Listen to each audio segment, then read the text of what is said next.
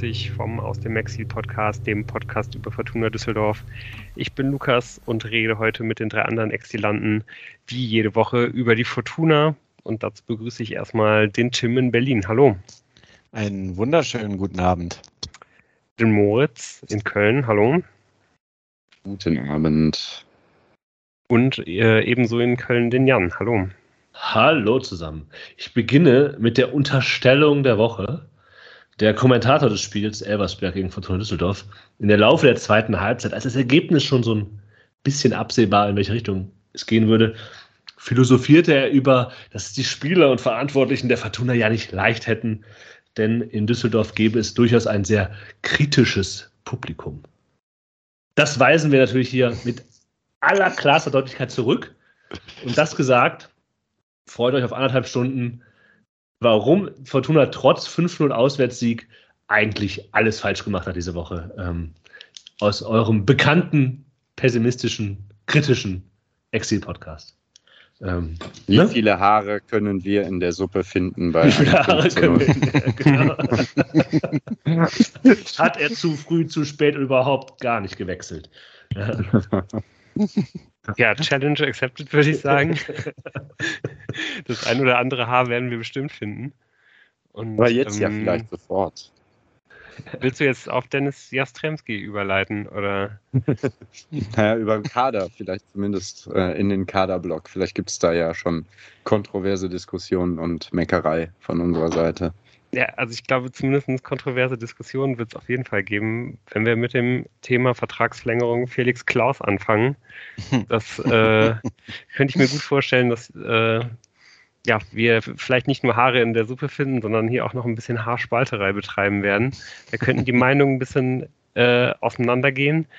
Denn Felix Klaus hat unter der Woche seinen Vertrag, seinen auslaufenden Vertrag bei der Fortuna vorzeitig um zwei Jahre verlängert. Ähm, ja, was sind, denn, was sind denn deine Gedanken zu, der, äh, zu dieser Vertragsverlängerung, Moritz? Also, mal gucken, ob wir uns jetzt in die Haare bekommen.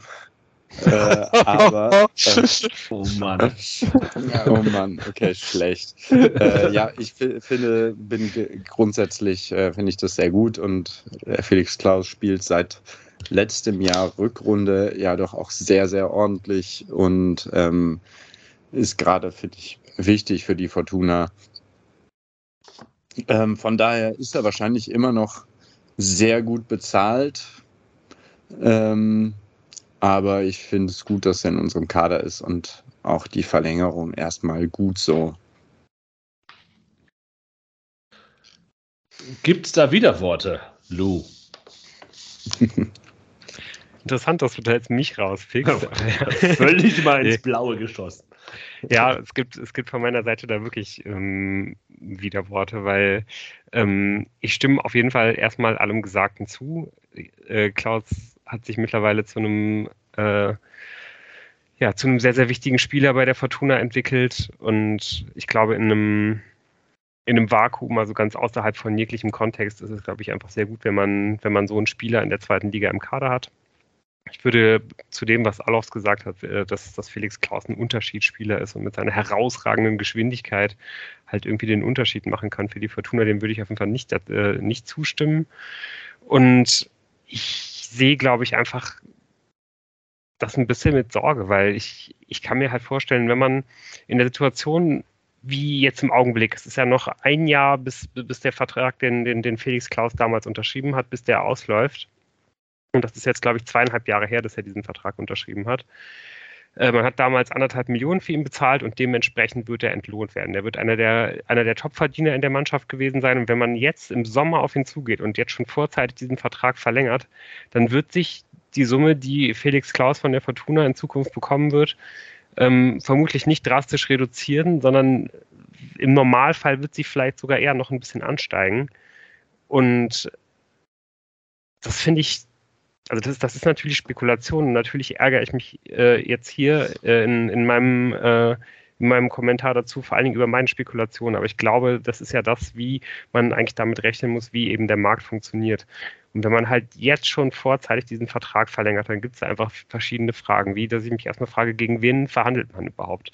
So ist es wahrscheinlich, dass Felix Klaus die Fortuna verlässt.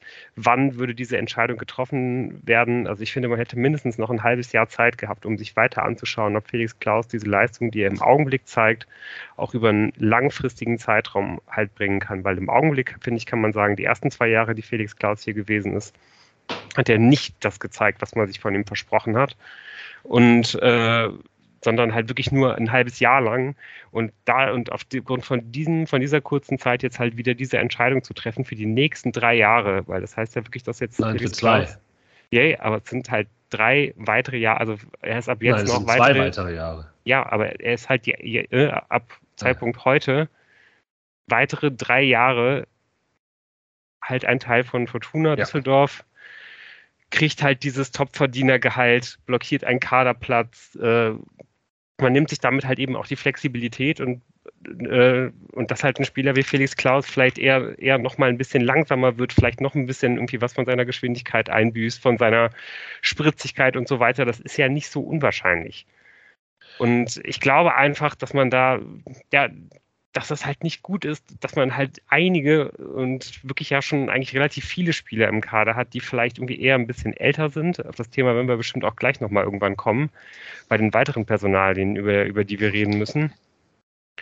Und man, man, man schließt einfach zu viele Verträge ab, wo man halt sagt, okay, das Best-Case-Szenario im Augenblick äh, des äh, Abschließen des Vertrages ist, dass der Spieler nicht mehr schlechter wird. Also, dass er sich nicht weiter verschlechtert, sondern dass er das Niveau halten kann. Das ist das Best-Case-Szenario. Und das, das, das finde ich nicht gut. Das kann man ab und zu mal so machen, aber im, im Augenblick macht man, macht man das, finde ich, bei der Fortuna viel, viel zu häufig. Also ich verstehe das Argument, aber ich würde sagen, dass. Aber was sage ich, was sage ich dagegen jetzt? Also, man hat ihm jetzt noch zwei weitere Jahre gegeben. Der Vertrag wäre sonst ausgelaufen im Sommer. Und er hat sich im, im letzten halben Jahr war er schon durchaus das, was man als, Leistungsträger äh, bezeichnen kann. Das, was man sich halt von ihm versprochen hat, was er halt die Jahre davor nicht gezeigt hat. Ich glaube, eine Million war letztlich die Ablösesumme. Aber es ist auch müßig, über jetzt 500.000 zu diskutieren, sondern einfach, es ist auch klar, man hat sehr, sehr viel Geld für ihn in die Hand genommen vom Ablöse und Gehalt und er hat es einen Großteil der Zeit, die er bei Fortuna war, nicht umgesetzt. Ich glaube aber, dass es trotzdem gute Argumente gibt, äh, ihm den Vertrag zu verlängern und zu wollen, dass er weiterhin bei der Mannschaft bleibt. Also ich, meines Erachtens gibt es wenig Argumente, wenige Argumente dafür zu glauben, dass er halt nochmal ähm, in das, das Problemloch fällt, aus dem er kam oder dass er zwei Jahre lang war, zumindest solange der Trainer Daniel Thune heißt. Ähm, ich finde auch dieses Tempo-Argument, eigentlich muss ich sagen, dass ähm, das hängt sich so ein bisschen an dem auf, was Alofs gesagt hat. Und das ist halt einfach nicht, dass man untersch unterschreiben kann. Er ist halt nicht mehr so schnell wie früher, aber er ist ja nach wie vor kein langsamer Spieler, sondern hat immer noch eine gute Grundgeschwindigkeit. Ich finde aber, was halt interessant ist und was auch Teil seiner Qualität ist, dass er sich nicht komplett von dieser Geschwindigkeit emanzipiert hat, aber er von seinem Spiel lebt nicht mehr so stark von dem Tempo. Es ist immer noch ein Faktor, aber vieles von dem, was er machen kann, ähm, ist, läuft, ist auch unabhängig davon, was er eben, ob jetzt sein, sein, seine Grundgeschwindigkeit einen halben Kilometer pro Stunde höher oder schlechter wird. Er ist halt 30, er wird halt beim Ende des Vertrages äh, wird er 32 oder fast 33 sein. Das ist natürlich äh, immer eine Frage, wie schnell das halt abbaut, wenn man über 30 ist als äh, Profisportler. Aber es gibt auch da immer noch gute Argumente zu sagen, naja, er wird halt dann 32,5 oder fast 33 sein. Das heißt immer noch nicht, dass er, ähm, dass er dann, äh, dass er dann halt so schnell abbaut, wie wenn er jetzt irgendwie 34 wäre oder so. Ja. Oder 35. Das finde ich ist auch noch ein Argument dafür. Er ist halt ein Leistungsträger aktuell. Man geht natürlich immer, wenn man einen Vertrag verlängert, davon aus, dass sich eine Entwicklung ähm, verstetigt oder halt auch noch verbessert. Und bei Felix Klaus muss man sagen, es wäre gar nicht schlimm, wenn er nicht besser werden würde. Wenn er das, das Leistungsniveau, das er jetzt so im Schnitt hat, halten würde, dann ist er für die Fortuna für die nächsten zweieinhalb Jahre, drei Jahre ein absolut wichtiger Spieler, den man auch mit der Leistung, die er gebracht hat in den letzten Monaten gut bezahlen kann. Ja, natürlich kann man sagen, man, äh, äh man nimmt sich da ein bisschen finanzielle Flexibilität.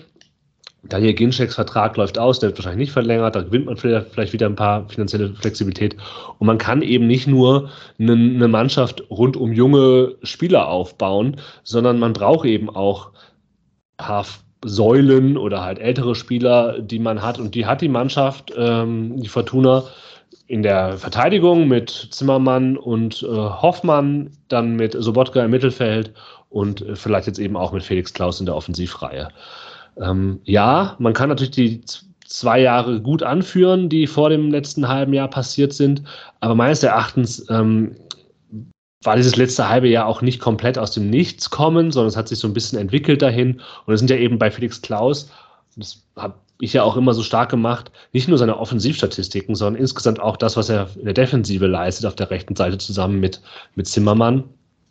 Äh, deswegen, ähm, ich bin froh, dass er da ist und dass man sich auf dieser Position hoffentlich zumindest, was die, diese und nächste Saison angeht, keine großen Sorgen machen muss. Äh, sondern dass man halt da halt, halt jemanden hat, der da sitzt und dass halt die ähm, Planungsprobleme, die die äh, sportliche Leitung mit sich rumträgt, halt vielleicht auf anderen Positionen vor allem auszubauen äh, sind. Und es ist auch eine Position, man kann auch sagen, ja, man hat halt Felix Klaus und dahinter kann man ja jemanden entwickeln. Kann man in den jüngeren, jungen ähm, heranziehen, der eben vielleicht nicht direkt die Last tragen muss, die er tragen müsste, der junge Spieler, wenn Felix Klaus nicht da wäre, sondern dass man ihm sagt, ja, komm, du kannst dich im Schatten von Felix Klaus entwickeln, du kriegst schon deine Einsatzzeiten und so weiter und so fort, weil hin und wieder fallen Spieler nun mal aus. Und äh, deswegen sehe ich das eher positiv und sehe da nicht die großen Probleme. Wir gehen jetzt halt einfach nur schon ins, ins zweite Jahr, wo mhm. man halt keinen Spieler als Ersatz für Felix Klaus im Kader hat.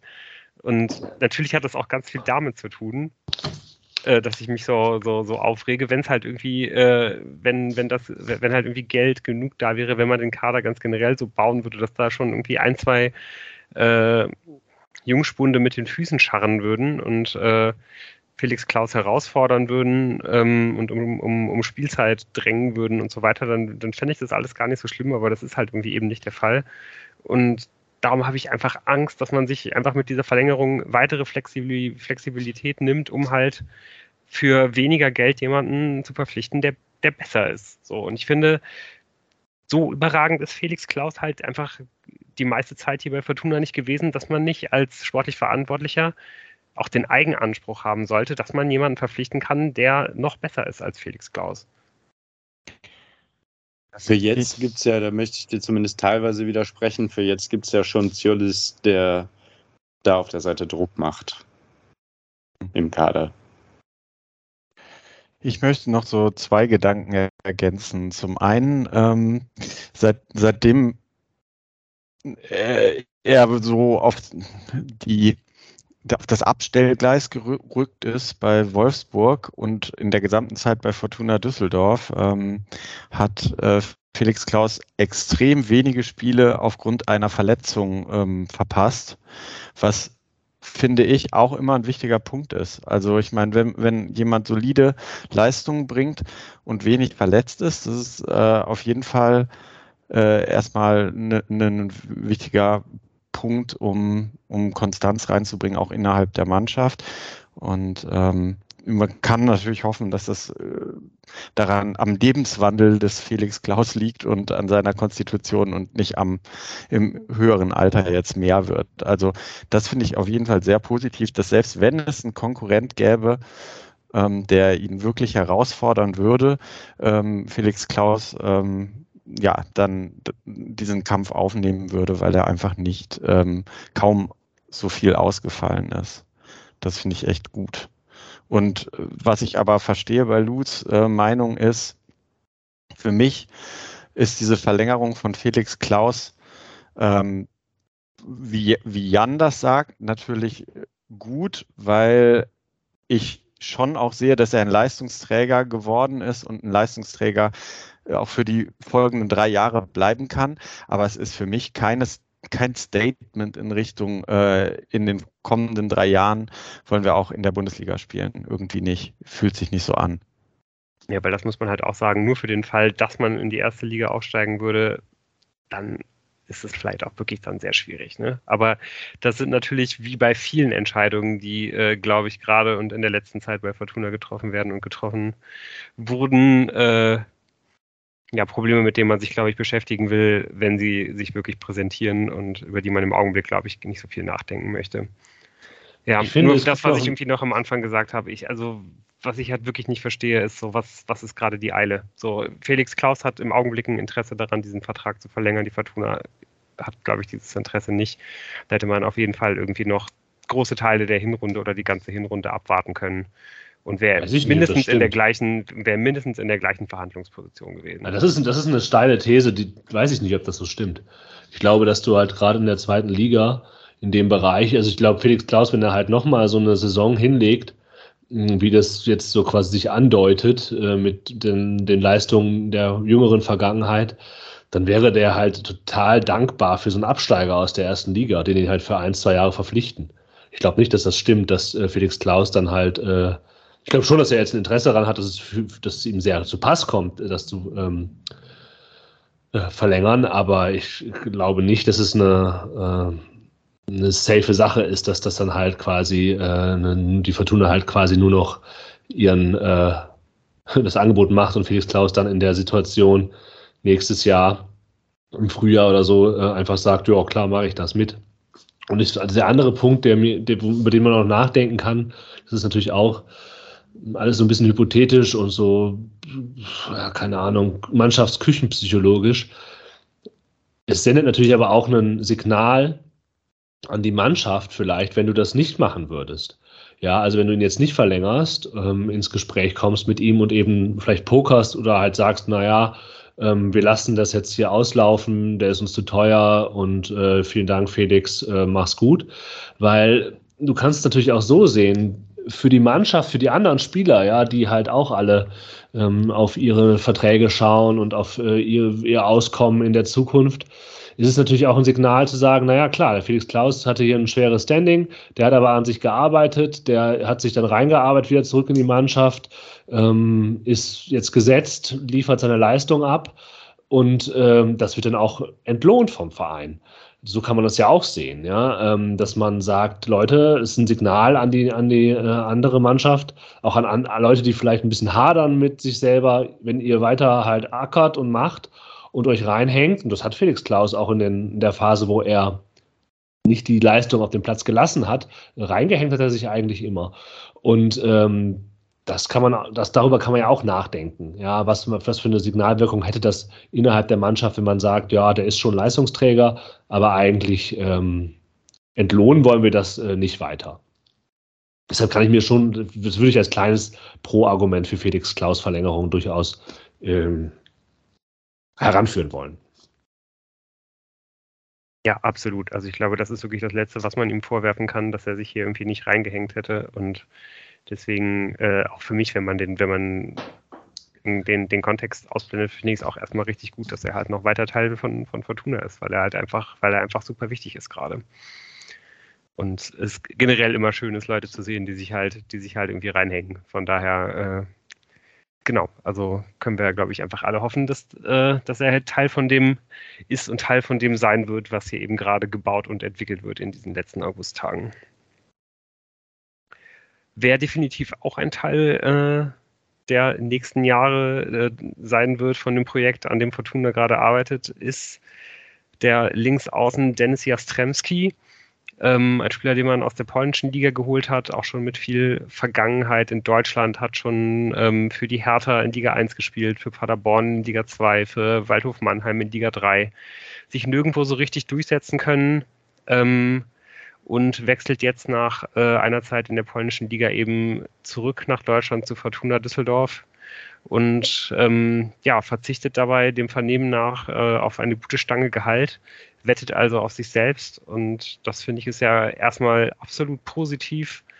Ähm, was man so liest ähm, und vielleicht irgendwie auch schon ein bisschen gesehen hat am Wochenende, ist, dass er vor allen Dingen ganz, ganz viel Geschwindigkeit mitbringt, ein Linksfuß ist und damit einfach zwei ganz, ganz wichtige Attribute mitbringt, der, die, die der Fortuna in dieser und eben auch in der letzten Saison ganz, ganz bitter gefehlt haben. Ähm, allerdings gibt es auch viele kritische Stimmen, die sagen, dass er eben für das Niveau Liga 2 sonst halt nicht allzu viel mitbringt. Ähm, von daher, glaube ich, müssen wir uns da echt mal überraschen lassen, wo das hingeht. Tim, ähm, hat dir der Name vorher was gesagt oder bist du da komplett überrascht worden? Hm, also tatsächlich so ganz im Hinterkopf hat der Name schon eine Erinnerung wachgerufen. Ich habe den direkt irgendwie mit Hertha BSC in Verbindung gebracht irgendwie mal gehört in der Zeit, wo er da war, aber danach überhaupt nicht verfolgt, äh, wie es weiterging. Und ich meine, es ging ja dann bis in Liga 3 runter und das habe ich natürlich nicht verfolgt. Ähm, war ist äh, eigentlich interessant, dass er schon so einige Stationen hinter sich hat und trotzdem mit 23 jetzt noch nicht der Älteste ist. Also ähm, ich, ich wünsche ihm von Herzen, dass der Verein jetzt sitzt. So. Ich finde, man hat ja auch irgendwie nach der Verpflichtung gemerkt, dass es sehr zurückhaltende Reaktionen gab. Ich bin mir übrigens gar nicht so sicher, ob er im Endeffekt auf Geld verzichtet. Ähm, weil ich, ich habe nochmal nachgeguckt, nur, sein nur, Vertrag in ja. Polen wäre bis 2025 gelaufen. Die Fortuna veröffentlicht ja keine Vertragsdaten mehr, aber wenn man dem äh, Blätterrauschen hören, äh, glauben mag, dann hat er halt bis 2026 bei der Fortuna unterschrieben. Also vielleicht kriegt er am Ende ähm, das Geld quasi, was er in Polen verdient hätte, gestreckt über drei Jahre. Da kann man natürlich sagen, ja, ein bisschen verzichtet er auf die Option, äh, ne, schneller nochmal einen neuen Vertrag zu unterschreiben und dann halt potenziell mehr Geld zu bekommen. Aber ich glaube, es spricht für seine sportliche Situation, dass er ähm, da lieber auf die Nummer sicher gegangen ist, vielleicht. Ich, da würde ich eher so das klassische Lu-Argument über die Vertragsdauer ähm, bringen, weil ich finde es schon mh, hm, einen ziemlichen Poker, ihm da einen Dreijahresvertrag zu geben bis 2026. Und eben auch da wird natürlich auch Geld gebunden, auch wenn man es vielleicht weniger Geld ist als jetzt bei Felix Klaus und so weiter und so fort, ein Kaderplatz und so weiter. Weil man muss natürlich sehr vorsichtig, das heißt vorsichtig sein, aber ähm, eine gewisse Grundskepsis ist, glaube ich, begründet, um zu sagen, ob, ob dessen Karriere so steil nach oben gehen wird und ob äh, er eine größere Rolle bei der Fortuna spielen kann. Zu wünschen ist es ihm, ist es der Fortuna natürlich. Die letzten Jahre weisen da nicht so drauf hin. Also ähm, sowohl bei seiner Zeit dann bei Hertha und so und bei Paderborn, auch in Polen hat er jetzt nicht, er hat schon gespielt, wenn man sich diese Leistungsdaten anguckt, aber eine Säule der Mannschaft war er da nicht, ne, zu keinem Zeitpunkt würde ich jetzt mal sagen. Und ähm, das spricht jetzt nicht unbedingt für, dafür, dass er sein Potenzial da voll ausschöpfen konnte. Sonst wäre er ja auch nicht so zur Fortuna zurückgekehrt, oder zurückgekehrt, sondern Deutschland zurückgekehrt und hätte da auf Geld verzichtet oder ne, diesen Vertrag unterschrieben, den er unterschrieben hat. Ähm, er passt halt rein. Er hat sicherlich so seine Rolle. Er ist bestimmt, er macht Sinn, als ihn als Kaderspieler da zu haben. Ähm, als eben schnell links außen, den man mal bringen kann, ob er jemand ist, der quasi von Anfang an Emanuel Joa auf der Position Druck machen kann, wird man halt abwarten müssen, um das mal vorsichtig zu formulieren. Ich erwarte mir da nicht so viel. Aber ich wünsche ihm natürlich alles Gute und hoff, hoffe, dass er hier sportlich, persönlich in Düsseldorf sehr glücklich wird. Ja. Er ist doch auch bis auf vielleicht dieses eine Jahr Vertrag zu viel, wo ich vielleicht auch mitgehen kann und so, trotzdem irgendwie ein bisschen No-Brainer als Verpflichtung, oder? Also er ist relativ günstig wohl auch vom Gehalt, zumindest was so im Gefüge es angeht. Der war ablösefrei zu bekommen, obwohl er noch Vertrag hatte und bringt halt ein paar Sachen mit, wie du gesagt hast, Jan, die die Fortuna einfach noch gar nicht im Kader hatte und äh, ist ja irgendwie bei Hertha wohl auch erst gescheitert, als da plötzlich die Millionen flogen, um sich den Champions League-Kader zusammenzukaufen.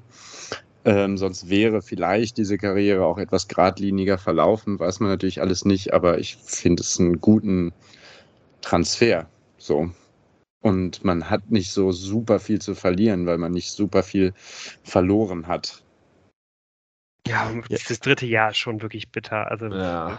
völlig, völlig unverständlich.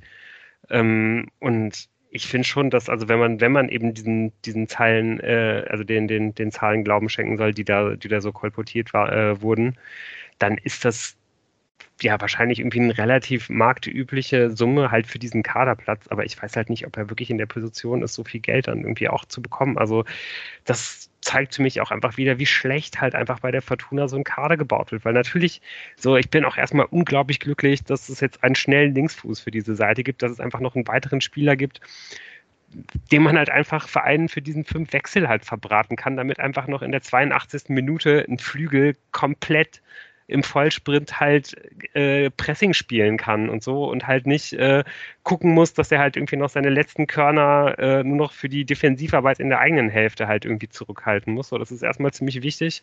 Es ist gut, dass man da mal irgendwie jemanden schicken kann und so weiter. Ähm, aber Spieler von, von der Kategorie Gehalt, so, das genau die Spieler, die du halt im Frühling auch ablösefrei bekommst. Das sind dann aber halt Spieler, die aus der dritten und aus der zweiten Liga halt dann kommen und bei denen halt die Karrieretrajektorie in den letzten ein, zwei Jahren nach oben zeigt. So, das heißt, die kommen schon in diesem Modus, dass sie gerade dabei sind, sich zu verbessern, dass ihre Karriere auf dem richtigen Weg ist halt zu dir und bringen halt diese Positivität halt schon mit rein. Die fragen sich nicht so viele Sachen, sondern die machen einfach weiter. So und so bei so bei so Spielern, wo es halt bei den, in den letzten vier, fünf Jahren nicht funktioniert hat, so natürlich kannst du da dieses unglaubliche Glück haben, dass du genau in dem Augenblick, wo der Spieler äh, es dann halt irgendwie noch schnallt, also was auch immer das halt ist so, aber wo der, wo der Spieler halt wirklich genau irgendwie diese Richtungsänderung machen kann in seiner Karriere äh, und dann und dann halt doch noch irgendwie äh, ja seine Karriere irgendwie in die Bahn lenken kann, äh, von denen er eigentlich gedacht hat, dass es läuft. So natürlich kann immer sein, dass es genau bei dir passiert, aber die Wahrscheinlichkeit ist so viel geringer, dass das, dass das halt passiert, als wenn du halt einen Spieler holst, wo halt der Pfeil einfach in den letzten ein, zwei Jahren schon nach oben zeigt. So, und das, das hätte man einfach so viel einfacher haben können, mit so viel weniger Risiko. Und das, das verstehe ich halt nicht so ganz. Aber ja. ähm, was ich trotzdem nochmal positiv anmerken will, was mir, was mir echt Hoffnung gibt, ist, ähm, ähm, also es gibt da echt äh, ein paar, paar Bilder aus Polen, die ich gesehen habe von Jastremski, die echt nicht so vorteilhaft waren, wo man die irgendwie so aussahen, fand ich, als ob er halt nicht ganz austrainiert gewesen wäre. Und im Gegensatz dazu die Bilder, äh, die man jetzt bei der im Video von der Fortuna gesehen hat, die man jetzt auch äh, von, von ihm natürlich auf dem Platz in Elversberg gesehen hat, das geht halt in eine andere Richtung. Und von daher ist die Wahrscheinlichkeit, dass vielleicht wirklich genau jetzt äh, irgendwie in seiner Karriere, in seinem Leben, das halt alles irgendwie beginnt in eine richtige Richtung zu laufen, vielleicht doch gar nicht so klein.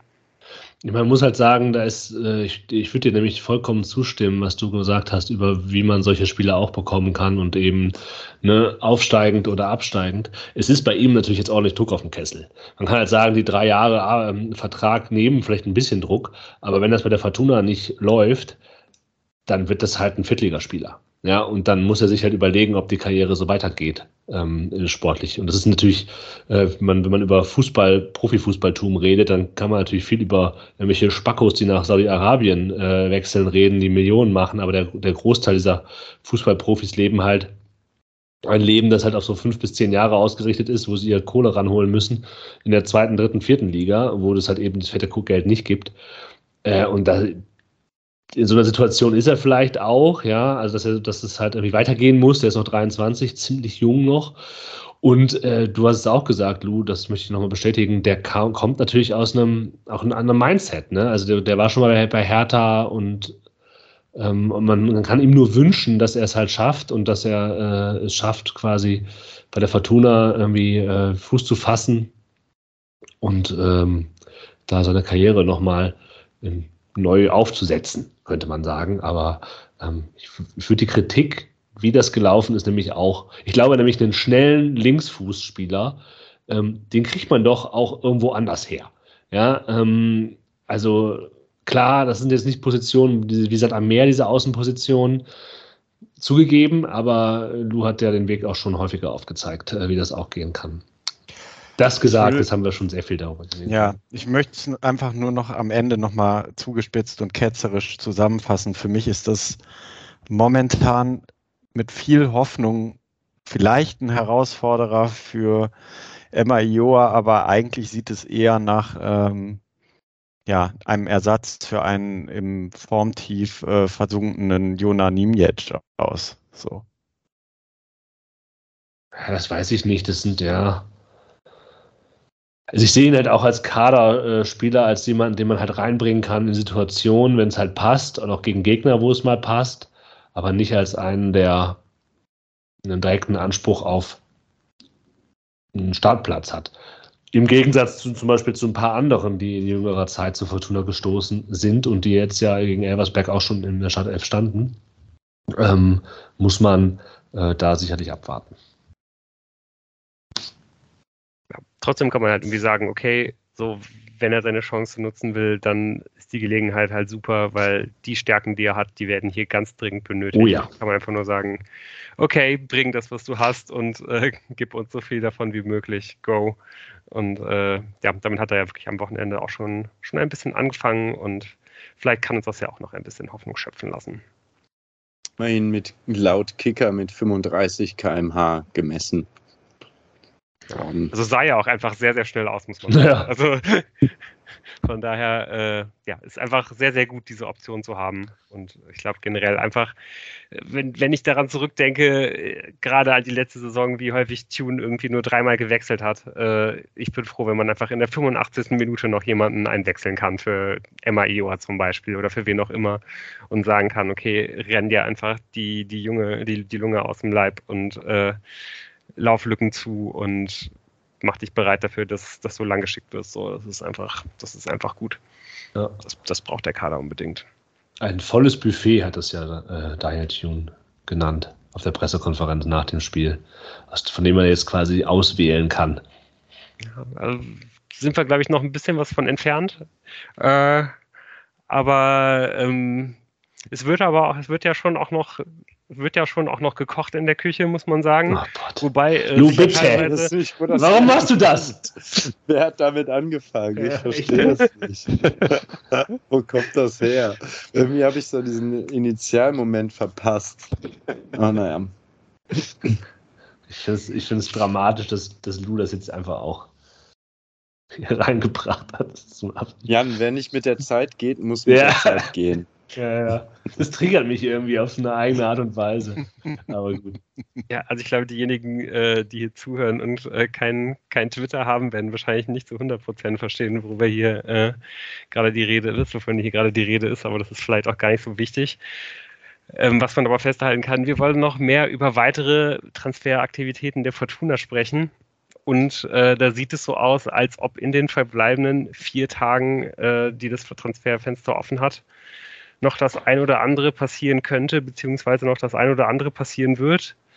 Ähm, und es sieht ganz danach aus, als ob das vor allen Dingen bedeutet, dass ähm, ja, Aotanaka die Fortuna noch verlassen wird, vermutlich Richtung Leeds, United. Und wenn das passiert, wird man auch noch äh, auf, dem, auf dem Stürmermarkt tätig werden. Mit diesem Geld, wenn das nicht reinkommt, ist es wohl nicht möglich, angeblich. Aber wenn dieses Geld reinkommt, möchte man noch einen weiteren Stürmer verpflichten und dieser Stürmer soll wohl Simon Zoller vom VfL Bochum sein. Ähm, wollen wir erstmal über Tanaka reden.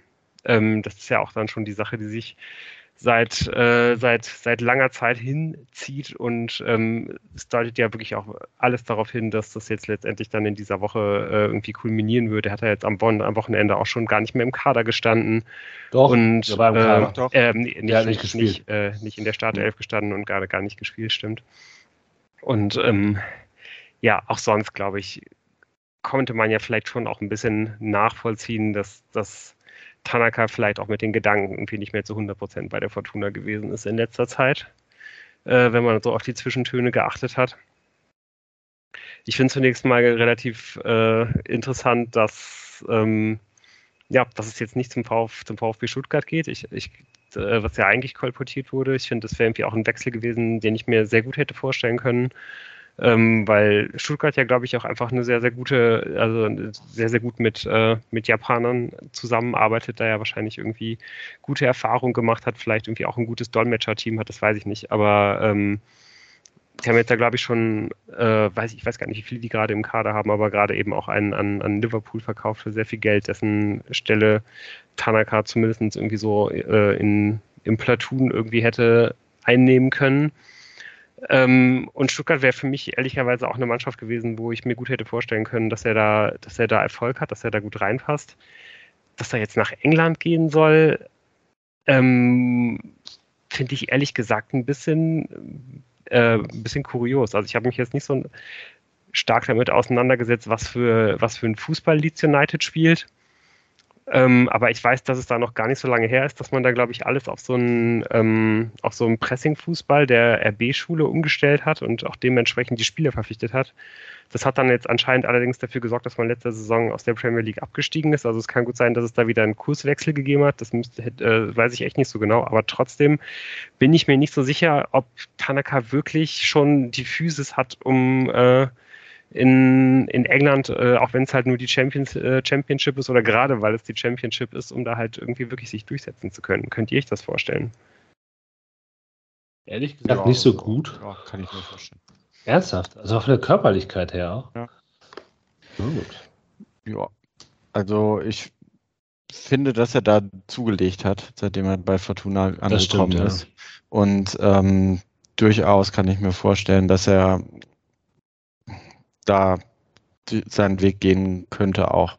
Auch wenn ich das da zustimme mit der Japaner-Fraktion und so wäre halt irgendwie äh, Stuttgart irgendwie sehr offensichtlich gewesen als Zielverein. Ja, Daniel Farke ist übrigens Trainer in Leeds. Vielleicht mm, okay. ist das ah, okay. ein Argument. Ähm, der vorher bei Bielefeld oder wo war der? Beim Borussia Mönchengladbach. Bei Gladbach. Ah, Entschuldigung, wie hieß denn der Bielefelder nochmal? Die hätte auch. Naja. Ja. Für welcher? Es gab da ein paar mehr. ja, genau. Die haben so einen. Ja, aber der so einen ähnlichen Namen Daniel Scherning. Daniel Scherning. Nee. Nee. Uli, Uli Forte. Uli Forte. ja, ja, Forte, Forte Parker, das kann sein, dass du ja. die verwechselt hast. Okay. ähm, ich finde abschließend natürlich hoffe ich, dass das für Tanaka gut wird und der viel Geld verdient und sich durchsetzt. Ich hoffe aber vor allem auch, dass die Fortuna damit sehr viel Geld verdient. Ähm, und ja, viel mehr halt kann man doch da auch zu sagen, ja, oder? Es ist halt schon schade. Man muss halt leider sagen, Tanaka ist ja eigentlich ein geiler Kicker, der es immer nicht ganz geschafft hat, das Versprechen dass er von seinem Spiels, Spielstil und von hin und wieder mal den echt geilen Leistungen, die er gebracht hat, ähm, hat aufblit, also das Versprechen, das er quasi gegeben hat, aber nicht, nicht eingelöst hat vollends. Ähm, trotzdem finde ich es einfach schade, dass er nicht mehr Teil der Fortuna ist, weil ich ihm doch sehr häufig sehr gerne beim Fußballspielen zugesehen habe. So ist es nicht.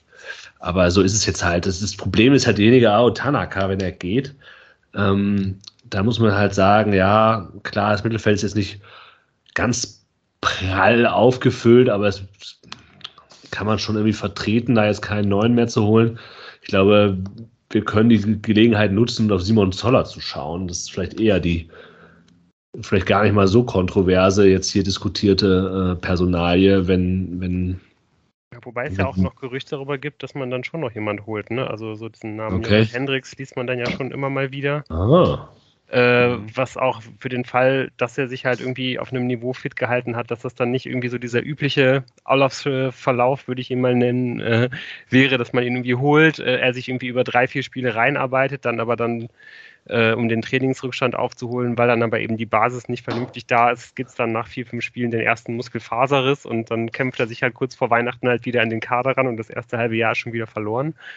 Ähm, was ja dann häufig so ist, wenn man halt Leute sehr, sehr spät holt. Ähm, so, wenn, wenn das nicht passiert, so, sondern wir hier den Jordi, schnell den Jordi Hendricks hätten, äh, den, den, wir äh, Ende der letzten Saison irgendwie teilweise auch gesehen haben, dann könnte das, finde ich, wenn man dann eben auch sagt, okay, so dieser spielerische Ansatz mit so einem Linking-Player wie Tanaka hat hier nicht funktioniert, sondern wir gehen noch mehr irgendwie auf Physis und so weiter.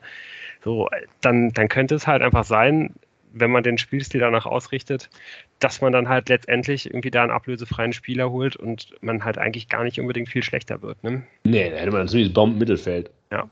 Ja, das stimmt. Und das würde vielleicht dann auch so ein bisschen, auch wenn dann Hendricks auch wieder mal jemand wäre, der in diesem Bereich ist, also möchte, das möchte ich auch gleich nochmal kurz ansprechen, äh, ja, der die Mannschaft wieder ein Stückchen älter machen würde. Ähm, das wäre irgendwie alles nicht so optimal. Aber so für den Moment hätte man halt genau, äh, wie, wie gesagt, einfach eine Bombenmannschaft und es würde halt so ein bisschen, ja, darüber hinwegtrösten, ja, dass halt einfach Tanaka quasi als ein Versprechen gekommen ist, aber halt eben auch als ein Versprechen irgendwie geht und nicht als der Spieler, von dem wir uns irgendwie gehofft haben, äh, ja, dass er, dass er sich hier zu dem entwickeln kann. Und das, das ist schon wirklich schade, also so, sowohl für Tanaka als auch für, für, für Fortuna selbst, dass man da halt irgendwie es verpasst hat, ja, wirklich irgendwie diesen, diesen Spieler aus ihm zu machen, der er hätte sein können. Und dass man halt irgendwie auch nicht so die, die richtig großen Erinnerungen halt irgendwie mit ihm hat. Also ich glaube, als er, als er gekommen ist, habe ich irgendwie gedacht, dass, dass da dass man im Endeffekt irgendwie mehr mit dieser Zeit verbinden würde, dass er halt einfach mehr der Fortuna seinen Stempel würde aufdrücken können. Und das ist eben auch nicht in, ja, nicht in der Gänze passiert. Was wohl passiert ist, in, du hast recht, aber was wohl passiert ist, wenn die kolportierte Ablösesumme liegt ja jetzt gerade bei viereinhalb Millionen oder sowas. Ist das ähm, so? Ah, ich habe irgendwie. Also, habe ich gelesen. Also, anscheinend hatte Stuttgart irgendwie 2,7 geboten und das Leads-Angebot soll deutlich höher sein. Zumindest habe ich bei Twitter auch schon die Zahl viereinhalb äh, Millionen gelesen. Seriöse Quelle. Ja, Moment. Es gibt noch viel seriösere Quellen, die bei Twitter 7 Millionen geschrieben haben. Diese andere Quelle war, ja, ja. war so ein bisschen, äh, bisschen seriöser.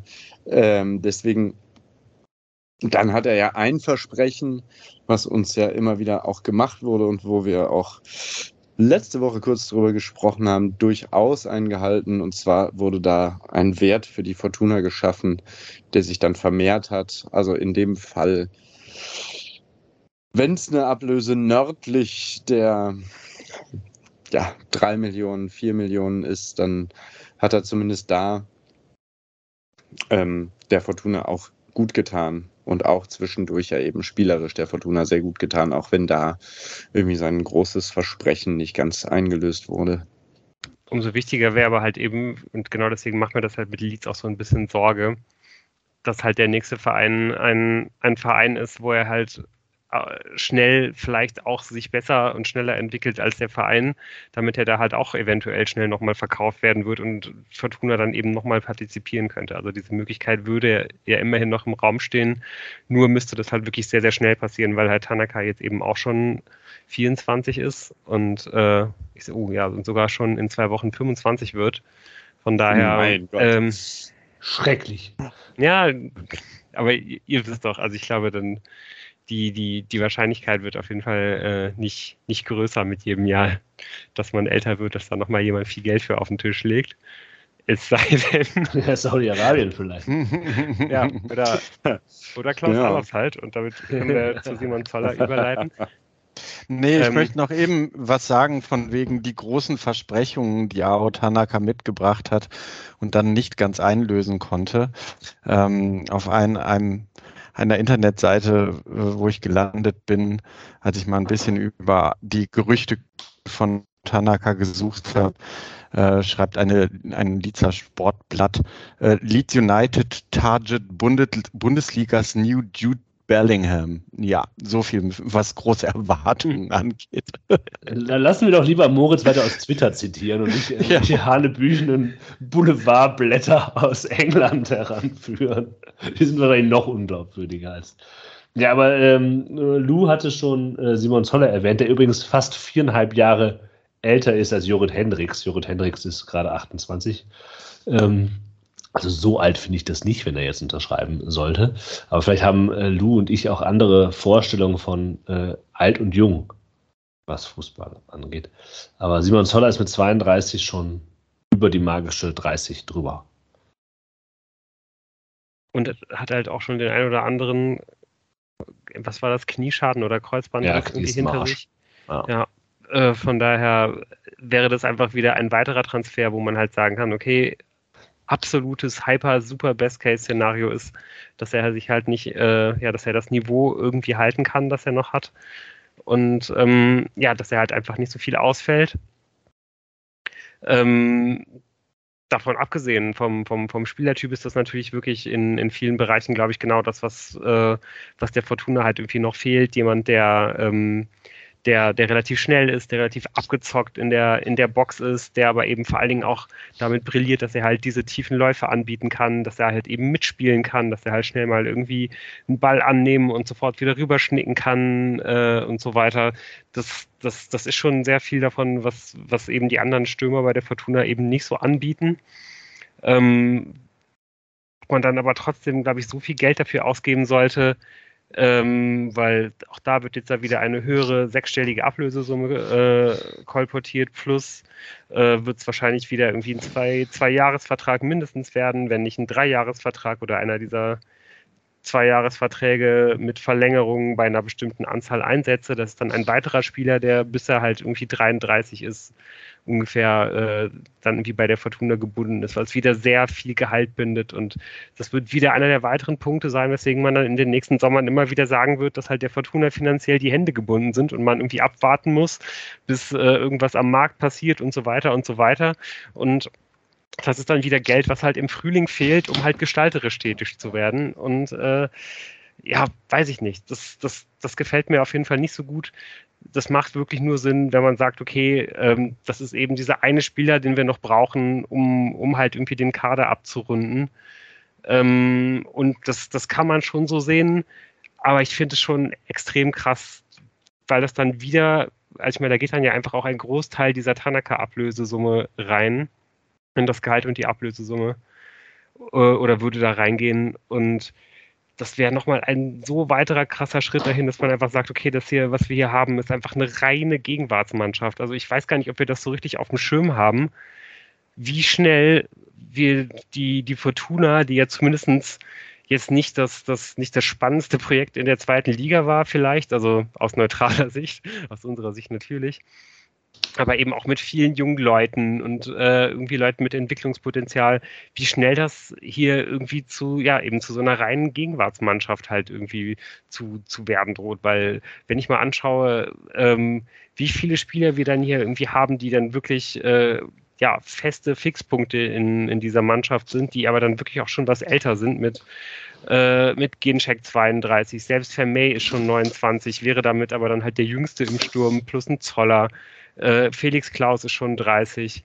Ähm, dann haben wir wenigstens Emma und, und Schinter noch im, Mittel, im Mittelfeld, aber Tanaka würde gehen, dann ist ein Sobotka 29, ein Zimmermann ist 31, ein Gabori ist 28, ein Oberdorf ist auch schon 27, Hoffmann ist 30, Device ist 28 und so weiter. So, das, das ist schon, also ich weiß nicht, da habe ich jetzt wirklich nur noch vielleicht einen Jamil Siebert ausgelassen und sonst eigentlich niemand, der wirklich äh, ein, ein, fester Fixpunkt ist, mit dem man planen kann. Ja, der äh, Engelhardt ist 22 Jahre alt. Und es gibt natürlich eine Rückkaufoption genau, von, von Freiburg, aber der ist ja trotzdem noch ein junger Spieler. Genau, Engelhardt ist es noch, genau. Aber das, das ist es halt schon, ne? Das, ja, aber du, du bist halt, halt Spieler ja, ne? und, der, und, die, und die anderen sind alle um die 30. Das, das finde ich, das finde ich wirklich krass. So. Und gerade wenn man dann noch äh, ständig rumläuft und dieses Credo vom Werteschaffen halt irgendwie vor sich herhält, also das, das, das ist gerade alles, was Fortuna macht, aber das ist nicht, das ist nicht Werteschaffen, so. Das ist halt Bundesliga-Aufstieg mit der Brechstange. So, und selbst dann, finde ich, fehlt ja immer noch eigentlich ein, ein, ein weiterer schneller Flügelspieler, um irgendwie zu sagen, um irgendwie sagen zu können, dass man halt einen wirklichen echten Anlauf halt irgendwie auf die Bundesliga nehmen will. Also ja, weiß ich nicht, ich, ich, ich finde das, ich das alles irgendwie immer noch sehr, sehr unausgegoren und extrem, ja, eben extrem auf jetzt ausgerichtet, aber nicht, nicht, nicht auf den Morgen. Und das ist vielleicht auch verständlich, wenn man sich anschaut, in welcher Situation halt äh, der Verein und vor allen Dingen der Vorstand ist. Ich glaube, dass wir uns gar nicht genug bewusst machen, wie wichtig es, äh, es in dieser ersten Saison des Fortuna für alle ist, dass man halt oben äh, um die Bundesliga halt mitspielt. Es ist gar nicht so wichtig, dass man unbedingt jetzt zwingend aufsteigt, aber es ist wichtig, dass man eigentlich bei allen drei Heimspielen, die es da geben wird, äh, dass man da irgendwie in Contention um die ersten drei Plätze ist, damit man da vernünftige Daten bekommt. Und äh, dass man halt eben auch ein absolut ernsthafter äh, Aufstiegskandidat halt dann im nächsten Jahr ist, wenn man das ja alles, alles nochmal viel, viel weiter und größer aufziehen will und dass man da nicht irgendwie äh, um Platz 7, um Platz 9 oder um Platz 12 irgendwie rumkrebst. Ja, aber du bist halt einfach ein Zweitligist, ne? Ich frage mich gerade, bei welchen Zweitligisten das nicht so ist. Du hast natürlich einfach kleinere Planungsfenster als Zweitligist. Und zwar sehr viel kleinere Planungsfenster. als Zweitligist. Was den Kader angeht, weil du halt einfach ähm, Vereine über die drüber hast, wo die Spieler hingehen wollen, die äh, in welchem Alter auch die immer sind. Und ich finde das, ich sehe das, ich verstehe das, was du meinst, aber ich, du hast immer noch Spieler, die halt irgendwie aus der, aus der Jugend kommen, die Teil der Fortuna-Geschichte sind. Jamir Siebert, äh, Shinta Appelkamp, passt, äh, wir erwähnen. Es gibt immer noch Spieler, die jetzt lange dabei waren, die immer noch unter 30 sind, wie Marcel Sobotka. Immer Ioa, gut ist 25, aber ich bin, ich sehe das nicht so. Also ich sehe das, ja, kann man so sehen, aber es ist halt einfach eine Zweitligamannschaft.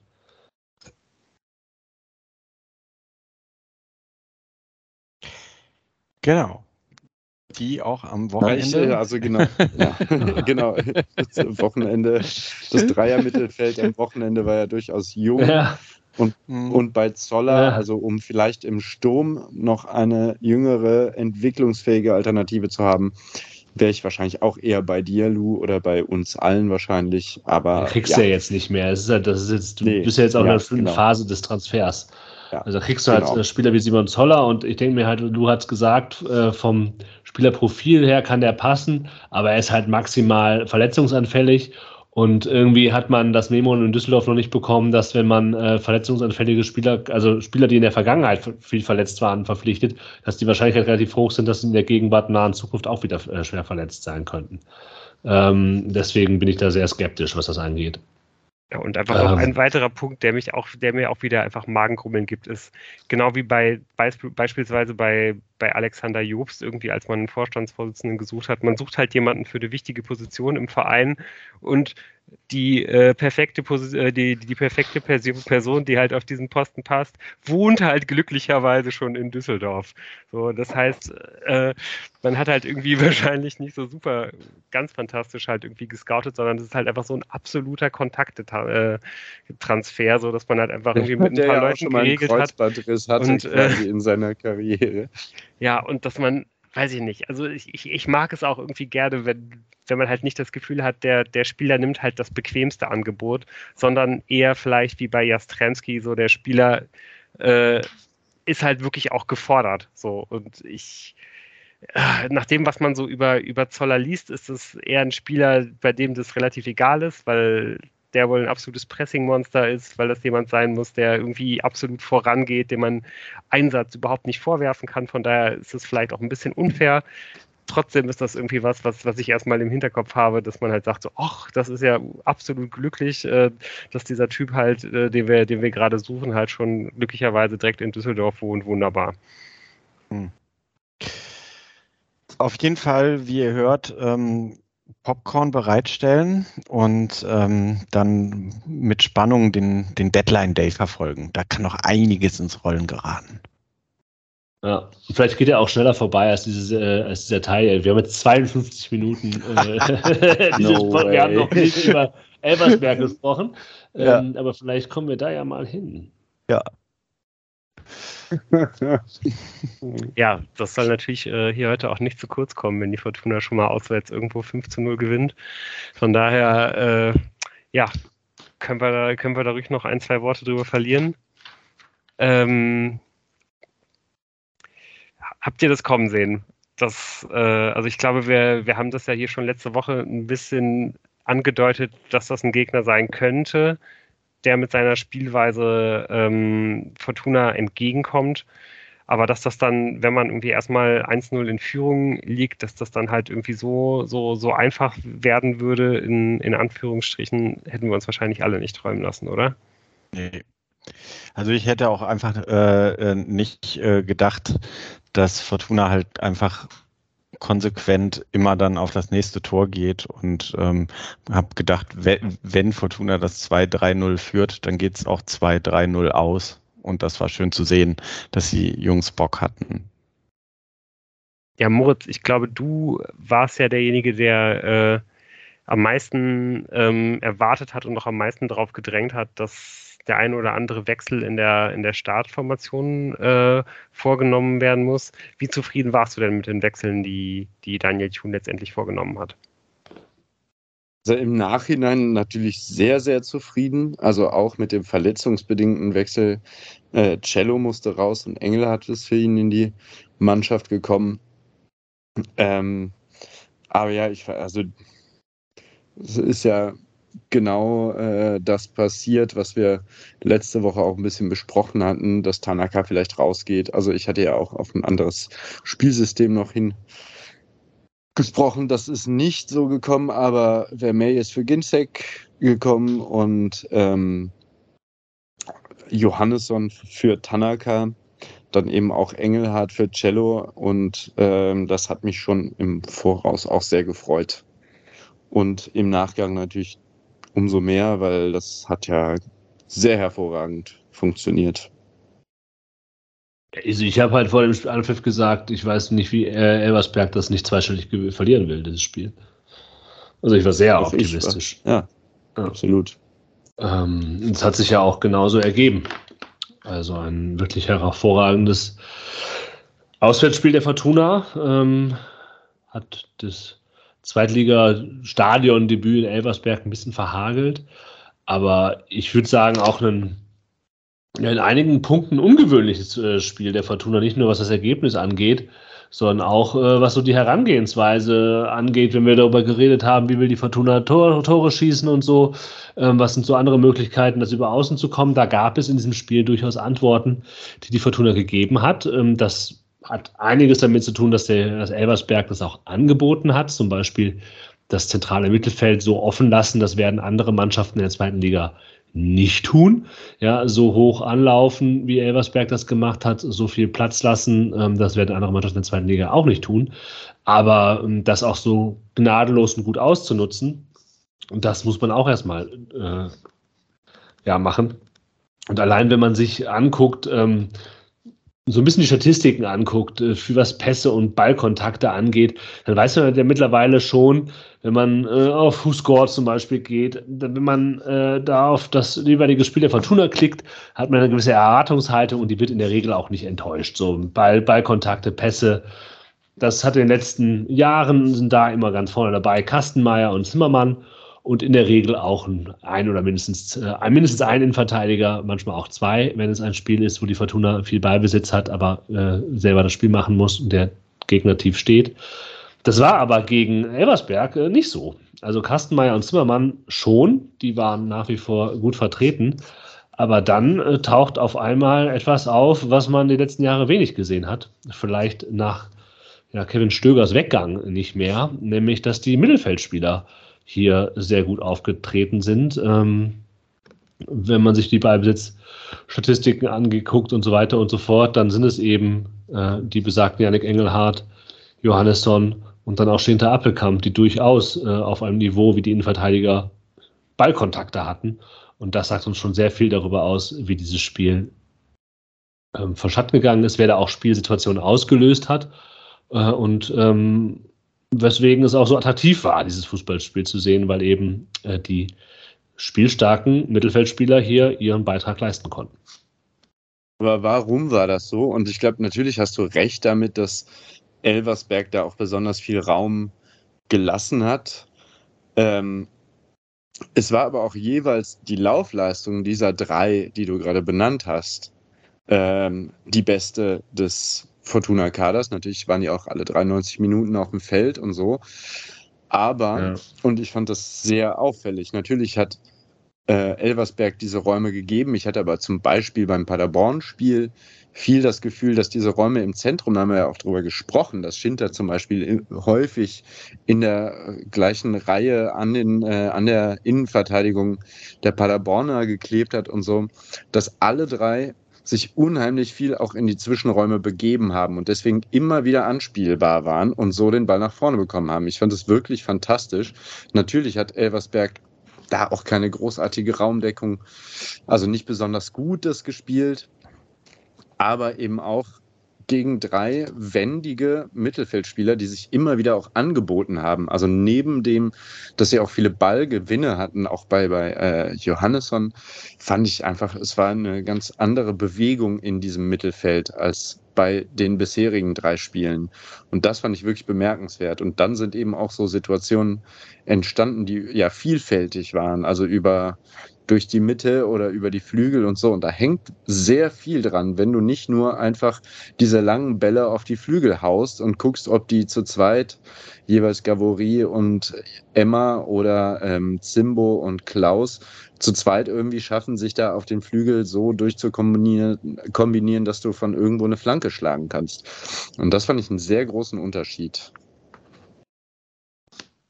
Ja, also jo Johannesson und Engelhardt, die beide reingekommen sind, haben beide voll, vollends überzeugt, so dass ich halt am Ende äh, nach ähm, dem Spiel kurz gedacht habe, ach so, da saß ja noch ein Ao Tanaka, der nicht eingewechselt wurde und irgendwie auch nicht gefehlt hat. Oh, ja, ist, ich glaube, wenn du, wenn äh, Moritz fragt, wie er uns hat, obwohl hat es gelegen. Also Engelhardt hat ja sechs gespielt und äh, die beiden Achter waren dann halt Appelkamp und Johannesson. Und diese Vertikalität, die das Spiel dann der Fortuna ausgemacht hat, war einfach daran, dass, dass diese Pässe ankamen, dass, dass mhm. Engelhardt immer wieder geschafft hat, ähm, Johannesson und Appelkamp in Situationen anzuspielen, wo sie auch nicht mehr groß aufdrehen mussten, sondern schon quasi aufgedreht waren. Und das hat, ob sich das auf viele andere Spiele äh, gegen in der zweiten Liga mh, so wiederholen wird, weiß ich nicht. Da kann man sicherlich, ähm, muss man sicherlich über Elversberg sprechen. Aber das, das Spiel ist halt einfach äh, total geholfen, um, um, halt den dreien das zu ermöglichen. Äh, und was ich interessant fand, dass halt über rechts dann mit Klaus und Zimmermann immer alles auch viel in dieser, in dieser Struktur funktioniert hat äh, während es über links nach wie vor gehakt hat. Also das, ich, das, das muss man schon, also wenn wir darüber reden, dass wir ja der pessimistische Podcast sind, der sehr kritisch, Teil der sehr kritischen äh, Düsseldorfer Fankultur ist, ähm, dann muss man sagen, würde ich sagen, ähm, war die Struktur, funktionierte quasi durch die Mitte und über rechts, über links nur bedingt. Da waren nach wie vor viele, Joa muss allein ins Tripling gehen und wenn er das nicht gewinnt, dann passierte auch nicht viel Situation und auch gerade defensiv fand ich das schwierig. Also wenn ich jemanden kritisieren wollen würde, dann wäre das Emma Ioa für sein Defensivverhalten in einigen Momenten. Das hat halt gegen Elversberg äh, nicht, nicht geschadet, aber manchmal war er dann ein Schritt oder zwei Schritte auch zu spät. Aber das ist halt Meckern auf sehr hohem Niveau und nur der sehr kritischen äh, Fanszene in Düsseldorf geschuldet.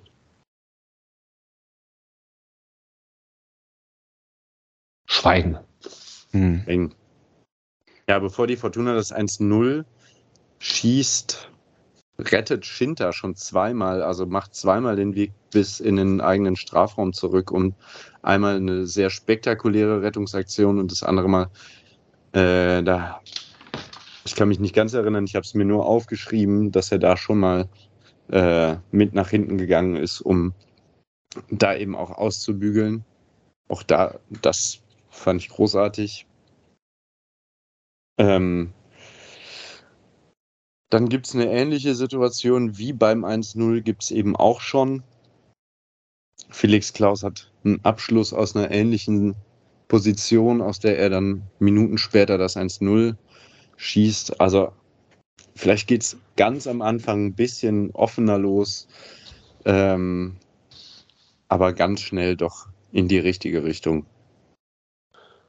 Die Fortuna musste so ein bisschen mit dem hohen Anlaufen äh, der Elversberger sich ähm, einfinden, haben dann auch mal ein paar längere Bälle gespielt äh, hinten raus, was, ja auch legitim in Ordnung ist.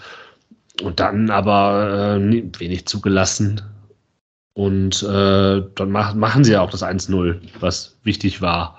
Eben aus einem schönen Pass Engelhardt, äh, der, der aufgedrehte Appelkamp, der laufen kann, der Klaus einsetzt und dann macht Klaus es gut, allerdings macht es der Elversberger Linksverteidiger auch nicht so gut, das muss man sagen. Also so, so verteidigen sollte man die ganze Angelegenheit nicht unbedingt. Da kann er quasi frei schießen, obwohl der Typ vor ihm steht. Mhm. Er tunnelt ihn, glaube ich. Nee, ich glaube, er schießt an ihm vorbei. Nee. Na gut. Das war ja. schon, ja. Aber also ganz im Ernst, wenn man das gesamte Spiel gesehen hat, ähm, ist es jetzt nicht so, das frühe Gegentor hat Elversberg das Genick gebrochen, so von wegen, ansonsten ja. hätte das Spiel auch ganz anders ausgehen können. Also, nee, das nicht. Ja. Nein. Ähm, weil es sich gerade am Anfang so ein bisschen anhörte, dass Schinter da auch zweimal hinten aushelfen konnte, aber auch offensiv ähm, hat man nicht gesehen, wie der Plan gewesen wäre von Elversberg.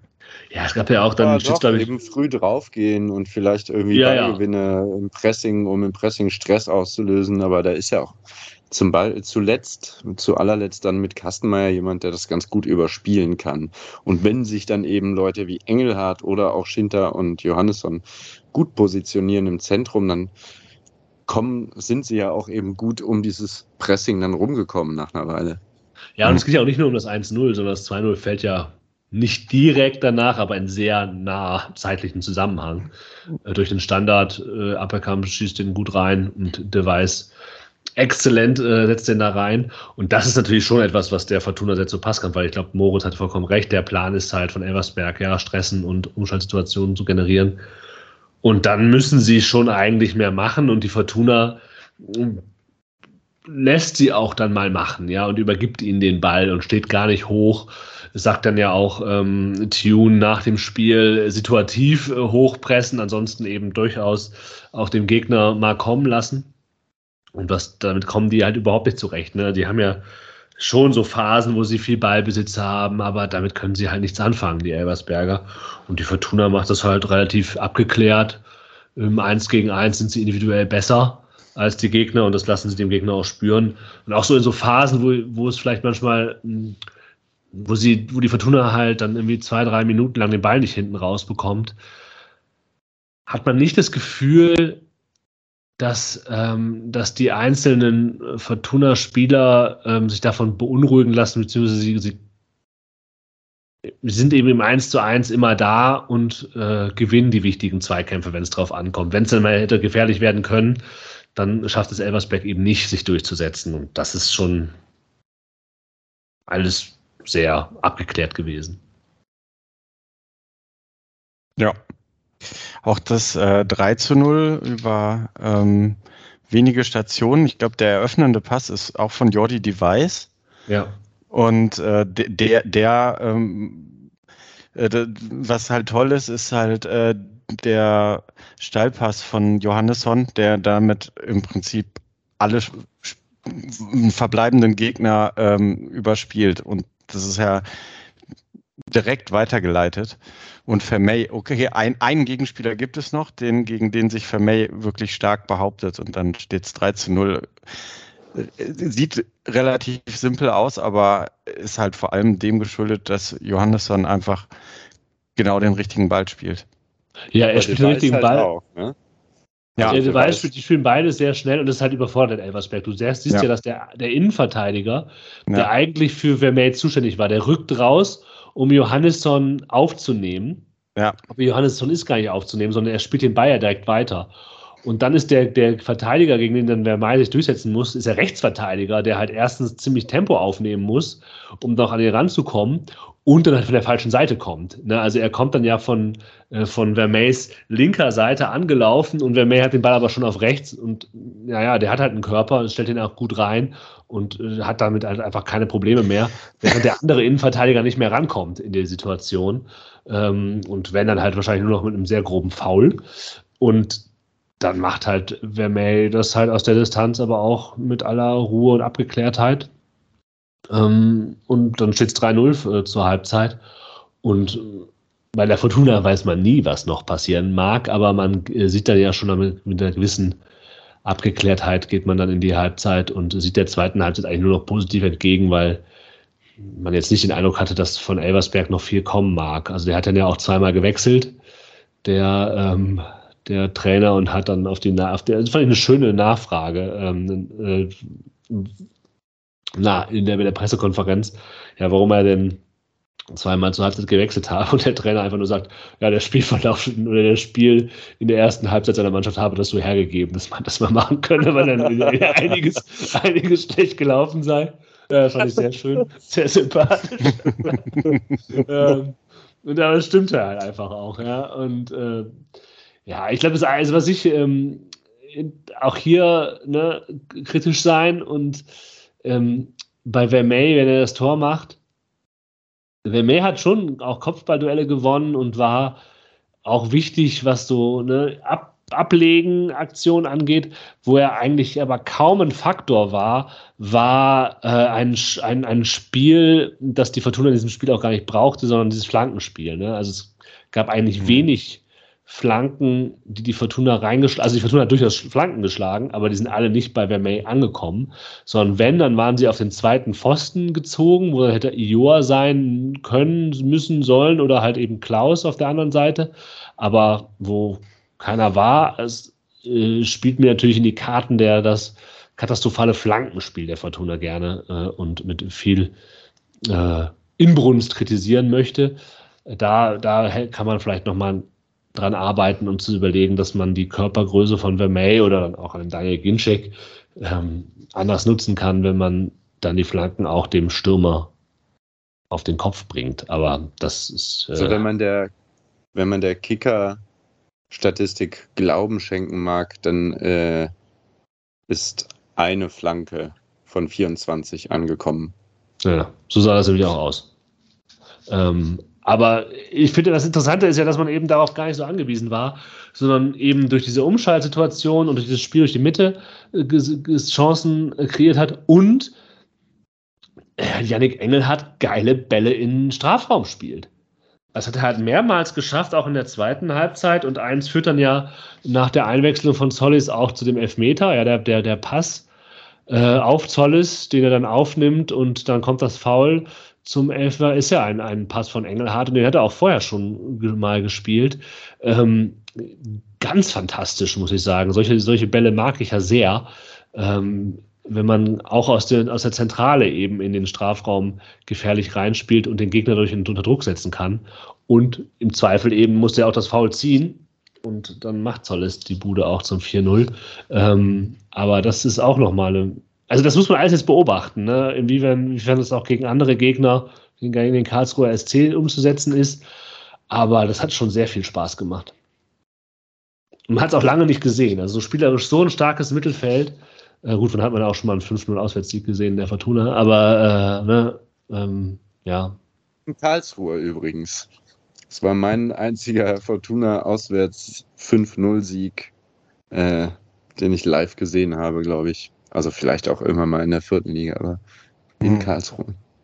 Also zumindest kann man sagen, dass ähm, ähm, mit Abstrichen auch Vermey durch das Tor. Ich, ich, ich bin mir jetzt nicht so sicher, wie da gerade der Konkurrenzkampf mit äh, ähm, Ginczek läuft, aber ich habe so den Eindruck, Vermey, mit Vermey kann man andere Sachen machen als mit, mit Ginczek. Kann man anders spielen. Ähm, und zumindest haben Yannick Engelhardt und Vincent Vermey äh, äh ihre äh, Revanche für die 3 zu 0 Auswärtsniederlage ähm, auf selbigen Platz letztes Jahr mit Freiburg 2 bekommen und genutzt. Ja, und auch ganz generell, also ich, ich habe das Spiel leider nicht äh, über 90 Minuten sehen können, sondern größtenteils am Ticker verfolgt. Aber äh, das hat ja fast genauso viel Spaß gemacht, weil man eigentlich ja irgendwie bei jedem Tor sich irgendwie freuen konnte, weil man gedacht hat, Mensch, dass jetzt ausgerechnet der sich hier mit einem Tor oder einem Assist irgendwie nochmal ein bisschen Selbstvertrauen abholen kann, das kommt wirklich genau zum richtigen Zeitpunkt. Und das, das äh, galt ja irgendwie mehr oder weniger für jeden Treffer, äh, vor allen Dingen dann irgendwie nach hinten raus ähm, weil, weil ja sogar dann Jastremski äh, noch eingewechselt wird und sofort irgendwie da mit seinem Assist und seiner Schnelligkeit irgendwie glänzen kann. Also ich glaube, das, das war einfach ein unglaublich wichtiger Tag für die Fortuna, weil einfach auch die Einzelspieler sich jeder halt einfach so ihre eine Kelle Selbstvertrauen einfach abholen konnten und damit jetzt irgendwie ähm, jeder für sich, aber man halt insgesamt eben auch gestärkt irgendwie als Mannschaft äh, aus diesem Spiel dann halt herausgehen kann. Absolut. Ähm, Schinter Appelkamp ist zu Recht danach auch sehr deutlich gelobt worden. Hat wieder, also die Saison fand ich, finde ich, also auch in den Spielen, wo es nicht so offensichtlich war, fand ich den schon immer sehr stark und sehr präsent. Das lässt doch, doch hoffen. Äh, Hat auch wieder seine das ist ja auch eine Statistik, die ich sehr mag, äh, vor allem bei Schinter, weil er da regelmäßig vorne ist, diese Key Passes, also die Schlüsselpässe, mhm. die wahrscheinlich diese Situation, die gefährliche Torschussvorlagen. Situation, das ist direkte Torschussvorlage. Ja. ja. Ah, ich dachte, es auch, könnte auch so zweiter Assist nee, oder ist, so. Äh, nee, nee, das ist Torschussvorlage okay. heißt. Mhm. Also sind die zwei, ist die zweite, der, der, der Pass vor der Vorlage ja gar nicht mit drin, aber allein da hat er sechs gegeben. Bei insgesamt 14 Torschüssen ist das ja auch schon mal ein ziemlich hoher Wert. Ähm, also von daher Schinter auch wieder überragend. Ja. Also das, man, ist, ja, man kann auch keinen, kann keinen jetzt da irgendwie. Ähm ja, also viel, es gibt ja auch jetzt ja, irgendwie, normalerweise brauchen wir eine, eine, 50 Minuten, um so ein Spiel zu besprechen und so ein 5 Minuten ausgerechnet nicht, aber ähm, man, man, man, bei Kritik hat man ja viel, äh, ist ja häufig viel mehr, den man äh, da anbringen kann. Wenn es läuft, dann läuft es halt, ne? Ja. Ja, und umgekehrt ist es das wahrscheinlich auch eben so, äh, wenn es halt bei einer Mannschaft wie Elversberg halt irgendwie mal nicht so richtig läuft, dann läuft es halt eben auch, glaube ich, einfach überhaupt nicht. Ne? Also ich glaube, dass die Mannschaft wahrscheinlich einfach als äh, Summe der Einzelteile eher nicht die Qualität hat, um in der zweiten Liga zu bestehen, sondern das halt wahrscheinlich irgendwie anders lösen muss. Das äh, ist ja wahrscheinlich jedem mehr oder weniger klar. Und ja, wenn da halt irgendwie mal die Teile nicht ineinander greifen, dann kann das halt sehr, sehr schnell irgendwie auch mal dann relativ bitter werden, wie jetzt halt eben am Samstag. Ja, und da Marcel Sobotka weiterhin fehlen wird gegen Karlsruhe, werden wir ja auch ähm, wahrscheinlich dasselbe Mittelfeld dann mal gegen einen äh, anderes Kaliber, sagen wir es mal so, sehen. Da bin ich sehr gespannt drauf. Also wir haben Fall, das 5-0 unterschlagen noch, oder? Nein, wir haben es angedeutet und ich glaube es. Ja, ja. okay. Ja. Super von Kastenmeier und ja. der Strimski äh, legt sich den Ball eigentlich zu weit vor und ist. Aber nimmt ihn gut an. Um das die Feld Annahme ist ziemlich gut. Ja, die Annahme, ja. Annahme ist gut. Zweiter Kontakt nicht optimal, dann aber schnell genug, um den rüberzulegen. Und ich meine, genau sowas kann ja einfach auch noch so wertvoll werden. Also, dass man halt so einen schnellen Spieler von der Bank bringen kann in der, ich weiß gar nicht, wann er eingewechselt wurde, irgendwas zwischen 70. und 80. Minute. Das ähm, kann ja auch mal beim Spielstand, wenn man nur 1 zu 0 führt und der Gegner drückt, ähm, sehr hilfreich sein. Gerade wenn man einen Kastenmeier hat, der solche Pässe äh, spielen kann. Relativ früh, in der 67. Minute sind sie eingekommen. Ja. Aber ich glaube, halt, ihr habt schon gesagt, ähm, das Spiel gegen Karlsruhe, da wird es nochmal interessant. Da werden, die, werden wir sehen, inwiefern dieses Mittelfeld spielerisch zu überzeugen war, es auch gegen eine etwas stärkere Mannschaft. Ja, absolut. Gerade weil auch das äh, Karlsruher Mittelfeld sich nicht unbedingt verstecken muss vor äh, anderen Mittelfelden in der, in der zweiten Liga. Und daher darf man da, glaube ich, sehr gespannt sein, auch weil äh, man danach dann eben auch sehen wird, was dieser, was dieser Start der Fortuna bisher wert gewesen ist. Ich glaube, wenn man, wenn man da einen Sieg holt und aus, äh, auf, auf zehn Punkte aus, äh, aus fünf Spielen stellt, dann kann man sehr, eigentlich sehr zufrieden sein, wie das, wie das gelaufen ist.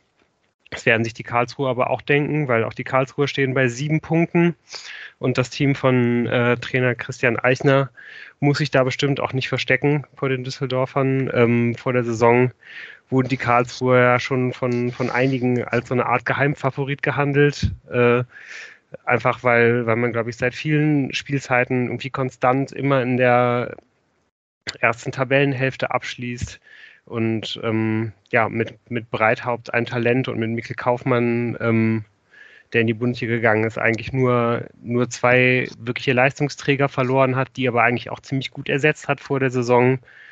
Ähm, man, man hat dazu Paul Nebel äh, ein zweites Jahr von, von Mainz 05 ausleihen können und hat äh, dann außerdem noch Lars Stindl geholt von Borussia Mönchengladbach und damit ähm, ja, schon vielleicht auch so eine Art Unterschiedsspieler in die, in die zweite Liga geholt.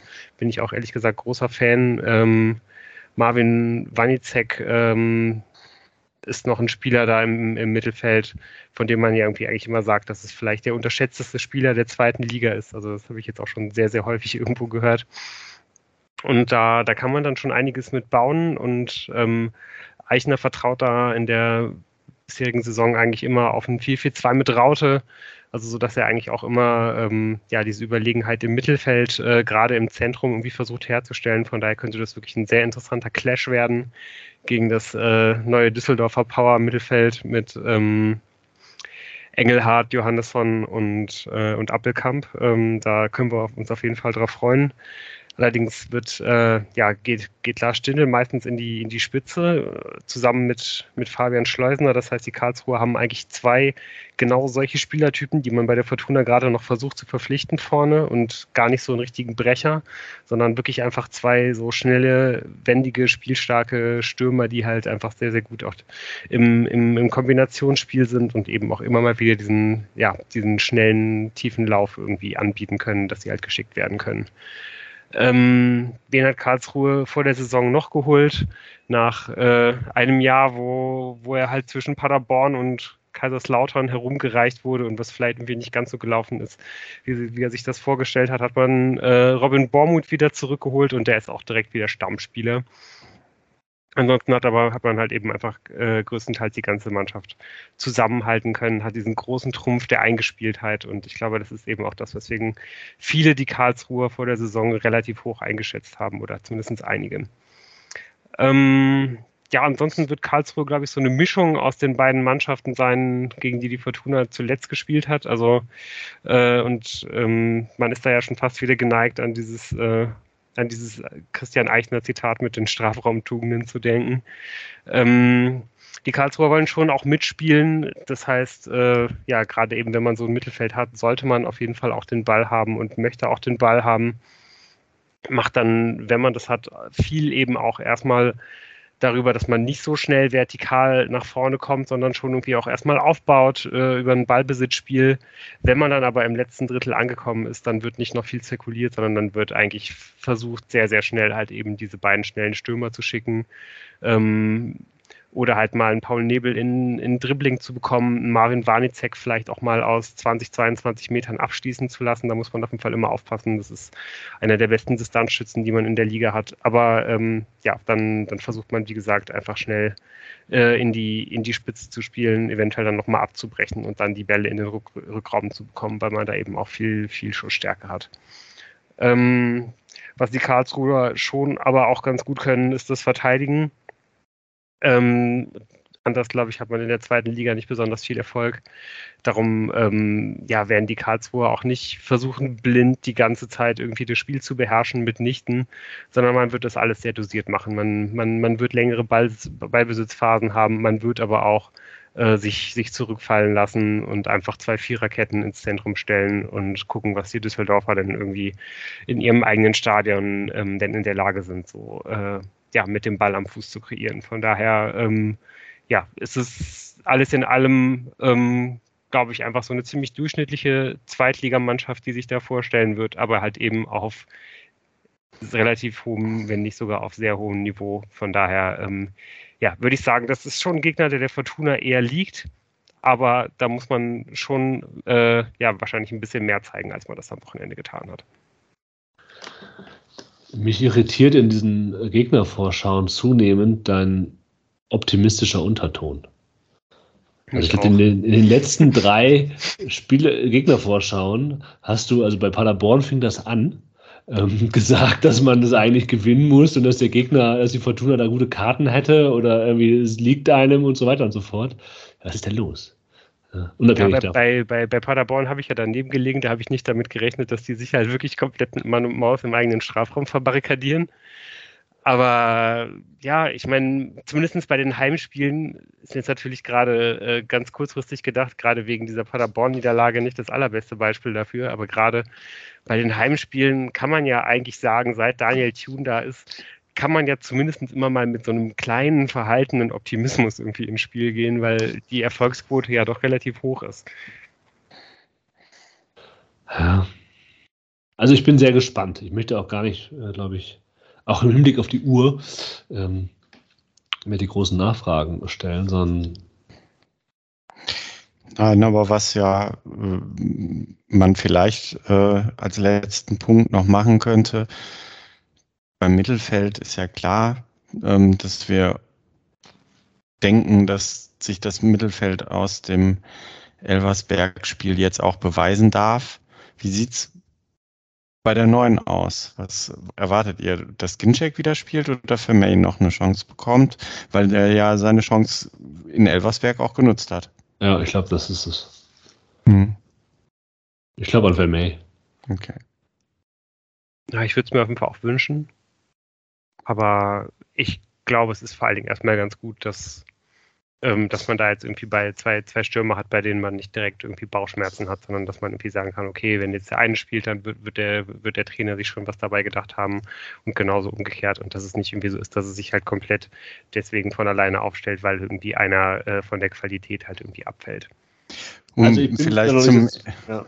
zum Ende der Sendung äh, nochmal den Bogen zurück zu unserem Mammut-Segment Nummer 1 zu schlagen. Vielleicht wird es ja dann weder Ginczek noch Vermey und doch ein Zoller. Also ich bin mir nach wie vor bei Ginczek und Vermeer nicht sicher, ob das ähm, eine Auslese im Positiven ist, wie das äh, Lou jetzt hier vor äh, angedeutet hat, sondern die haben beide ihre Schwächen. Und dass es halt eher darum geht, ähm, und die Stärken von beiden bin ich mir noch nicht sicher, ob wir die schon gesehen haben. Ja, Hm. Auch bei Vermeer noch nicht. Aber das ist, das, das ist vielleicht etwas, was wir jetzt beobachten können.